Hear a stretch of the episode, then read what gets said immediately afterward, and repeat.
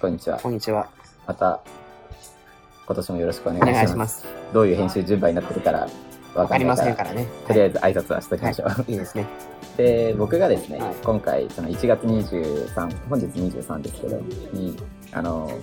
ま、あ、幕張じゃねえや、東京ビッグサイトの近江の方ですね、あのおちっちゃい方の展示場あはいはいはいで、ドコモがですね、まあ、オープンハウスをやってたので、まあ、5G をベースとしたテーマの企画展みたいなのをやってたので、まあ、来てきたので、まあ、よく 5G これからなってくるよ今よく言われますね。オリンピックに合わせてね、ええ。今頑張って、あの、通信会社の人たちはね、あの、通信アンテナをいろんなところに設置してるのが、たまに東京でも見るけどね、なんか、あ、工事してるなあ最近見るようになってきたね、ちょこちょこね。それこそ僕の文脈に寄せても、ついこの間の施政方針演説の中でもね、5G とポスト 5G に関する話がされていて、まあ、いよいよじゃあそこがどうなるのかなと。で、政策的とかね、あるいはインフラ的な話はもちろんそうなんだけれども、じゃあそれが 5G が出てきて、自分たちの生活がどう変わるかって、まだいまいちつかめてない。そうね。ところはあるかな通信が早くなるよ、みたいな。早くなるよとか動画とかね、そう。え、1時間の映画を1秒でダウンロード。まあ1秒で見れたらいいけどね。手術ができるとかあ、ねね。遠隔で。なんかそういう話はあるけど、嫌だけどね。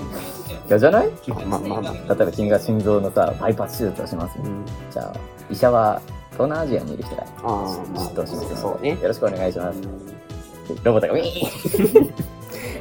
まあ、背に腹は変えられないというシチュエーションもあるからね、一概にどうこうは言えないけど、まあまあまあ、どう変わるかけど、いまいちよく分かってないところもありますよね。そうですね。まあ、特に 5G、うん、まあ 5G はちょっとあれよね。あの、アメリカと中国のファーウェイとかそうね。の対、決クアルコムが、VS、あの、ねファーウェイのあの流れがあったので、ちょっとそこでクローズアップされていたかなって感もあるけど、まあ実際何ができるかだけはないがしろにされてきたかなっていうので、まあ今日今回いろいろ発表を見てみて、まあ今回はドロドコモのオープンハウスなので、ドコモと一緒になんか研究活動やってたり、なんかプロジェクトやってる人たちが今こんなのやるんですっていうのをそう。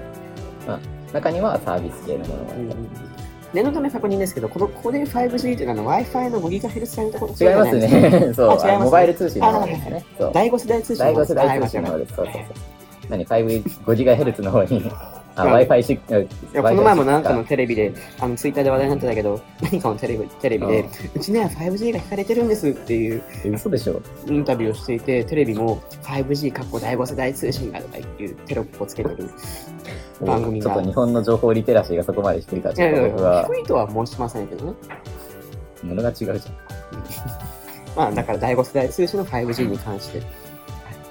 ですね。まあ、5G、それこそまあよく手術ができるとかいろいろあるけど、やっぱり一番大きいのは、データ、一度に送れるデータ量が増えるっていうのは、これが一番大きいと。だから、正直、まあ、どんな文面においても、あんまり個人が得するようなことはほとんどないと思っていただいて結構だと思います。だから、まあ、よく 5G になる、5G 対応のスマホが出ないから遅れてるんだとかね、iPhone とかね、出なくなっちゃうとかね、ファーウェイが出してるけど、けど、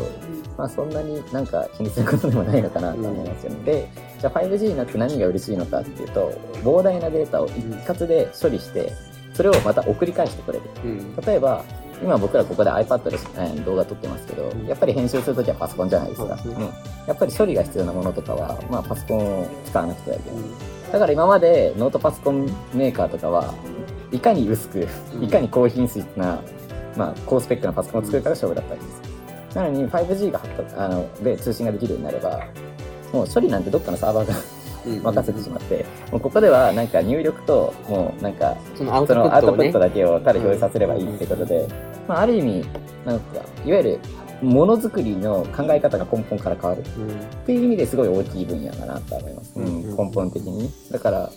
まあそれこそ医者とかもそうだけどここじゃないところで作業ができる、う。ん。それが基本的に 5G の一番のポイントかなやっぱりそれは大きいよ大きね。いね、うん。本当にだってね今までねノートパソコン10万とかにそう10万とかね、ね15万とかなんか20万出してやんなきゃいけなかったものを、みんなそれこそ iPad とか持ってね。それこそ5万ぐらいの安いノートパソコン買って通信さえついてればそうそうそうそう。やっぱ夢があるし、できることの幅も広がりますよね。そうんなのでまあそういう意味でまあ 5G は大きい変化だし、んだから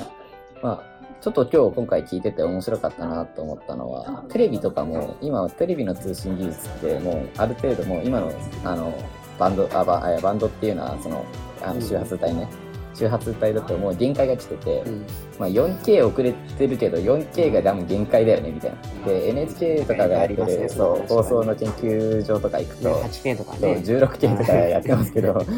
この荷物どう運ぶのみたいな、うん。その映像のね。でそういうのが将来的に可能になるまあさすがに 16K は無理なんですけど、まあ、8K ぐらいだとは余裕で。8K はまあ確かに商用化されそうよね完全にね。で今日僕 8K 見てきたんですよ。めちゃくちゃ綺麗でした。あ、でも綺麗って言ってもなんか手術の映像、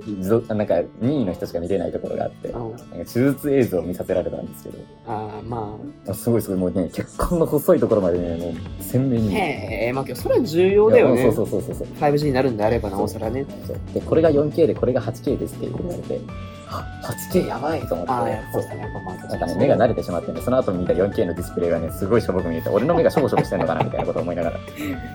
うんそういう意味でやっぱり画質がどんどん上がっていって、うん。正確な要するに診断ができるようになる。正確な診断ができるようになるためにはやっぱりそれが同時的にまあうんズレがあってはいけないよねっていう部分でまあやっていっ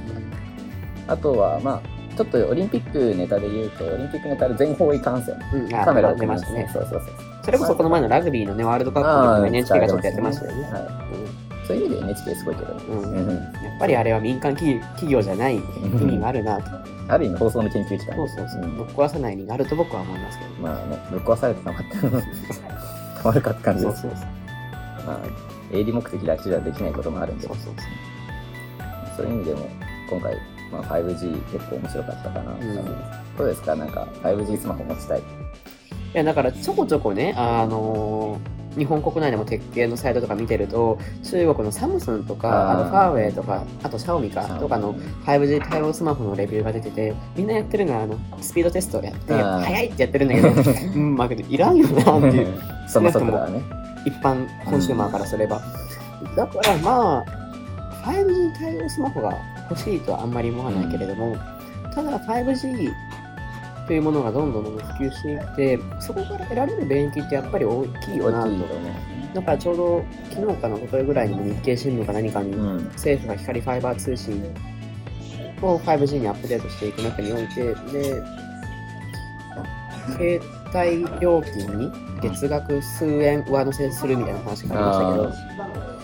まあだからそういうふうにしてちゃんとしたインフラとして整備することは重要なんだろうけれども、その一方で、やっぱり手元に来ないものだとどうしても理解しにくいから、そこのバランスをどういうふうに取っていくのかなというのは個人的な興味があります。あと、まあ、今ちょっと話またずれるけど、5G で一番伸びる分野はやっぱり車なんですよ。ん。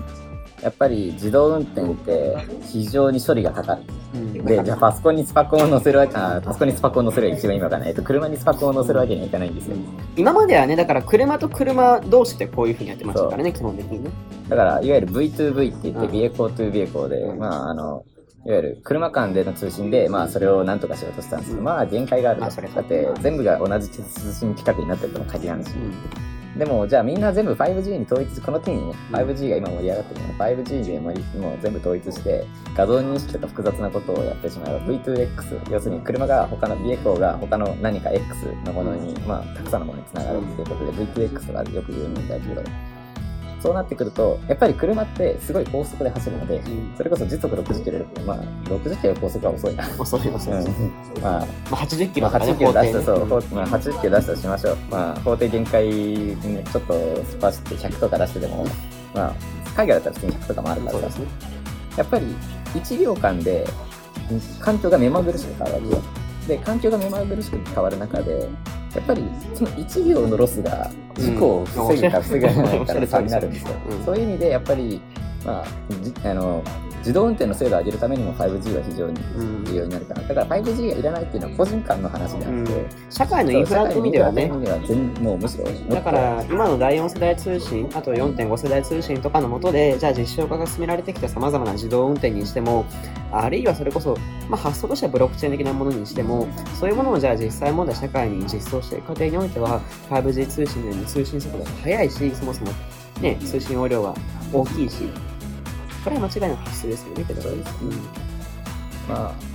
結構自分も車関係のやつはうんうんやってて、それこそ V2X とかの研究とかはずーっといろんなところでやってて、前の車のちょそのなんか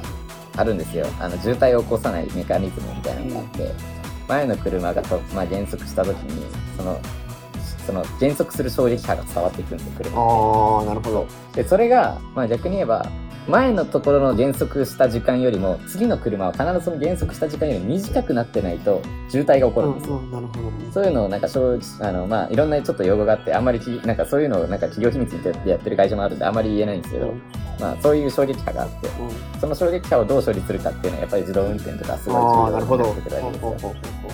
で、まあ、そういうのをやっていくときに、その伝播速度をあらかじめ計算して、後ろの車をちゃんと制御しないといけないんですよ。だからで、その伝播速度よりも、早くなければいけないわけねそれはやっぱり 5G じゃなきゃ不可能だと。不可能だああ、なるほどね。じゃあ今日やっぱりけど自動運転とかね、ええそういう文脈ではめちゃくちゃ楽しみですけどね。いや、そうですよ 5G ね。だから、まあ、ちょっとエンジニアから言わせてるのは 5G でもまだ足りないっていうのは。速度が。速度が。あだからこの間、ちょうど一昨日ぐらいかな、総務省があれ、えっ、と、ビヨンド 5G あ、あか。はいはいはい。まあ事実上の 6G そうだからそれこそだから首相の施政方針の中でそこですよ。ポストそう 5G をどうするかってそうね。まあ、5G が負けることは確定したんです。そう。けど、アメリカもね、じゃあ今、ね、第6世代通信だって言ってやり始めたけど、そこも勝てるかわからんし、うん。うんてか、そもそも 6G の企画策定がまだおか終わってないから、うんだから結局まだ 6G って名前ではなくて、結局ビヨンド 5G。そう Beyond とかポスト 5G ポスト 5G ですよね。なってるので、まあ、そういう意味では、ちょっと、今後、もっと通信規格、でも一応なんか目されてるのは 5G と、よりもまた100倍ぐらい速くなるんじゃないかとか言ってるけどね。うん。うん。ってな感じですかね。まあ、だからやっぱり、うん見え目に見えないからこそちゃんと情報として追っとかなきゃいけなくしいけないし、であるからこそインフラのところにあるってことはやっぱり頭の片隅に置いとくだけでもね、結構変わってくるかなっていう。特に今情報社会なんでね、うん通信速度が全てをものを言う世界なんで、通信速度と通信容量がね。そう、社会全体としてのね、うんそう。うんそれテキストで1個のテキストだけポンって早く送っても意味がないわけで、通信？容量やったー、誰々さんより LINE が1、0. 何秒早く届いたぞみたいな。動画とかそういうものが一気にバンと送れるからこそ。意味がある。うん、やっぱりそれ期待ですよね。なんでまあ、うん、今年のオリンピック、一応 5G 試験的に導入されますけど、まあ、ちょっと僕はそういう意味では楽しみかなまあ、どれくらい早い、まうんあ、楽しめるのかな。それが使って何がね、行われるかっていうのそれこそこれこそいろんなベンチャーが出てきてもおかしくないですし、ううんん。まあ、逆に大きなキャリア、今回ドコモさんのところ行ってきましたけど、ドコモのその発表とかでもいろんな企業とやってるので、うんまあ、その、まあ、結構面白い発表もありましたし、じゃあまたそれもこのチャンネルで追っていきましょう。やっていければいいかなと思います。では、では、ご視聴ありがとうございました。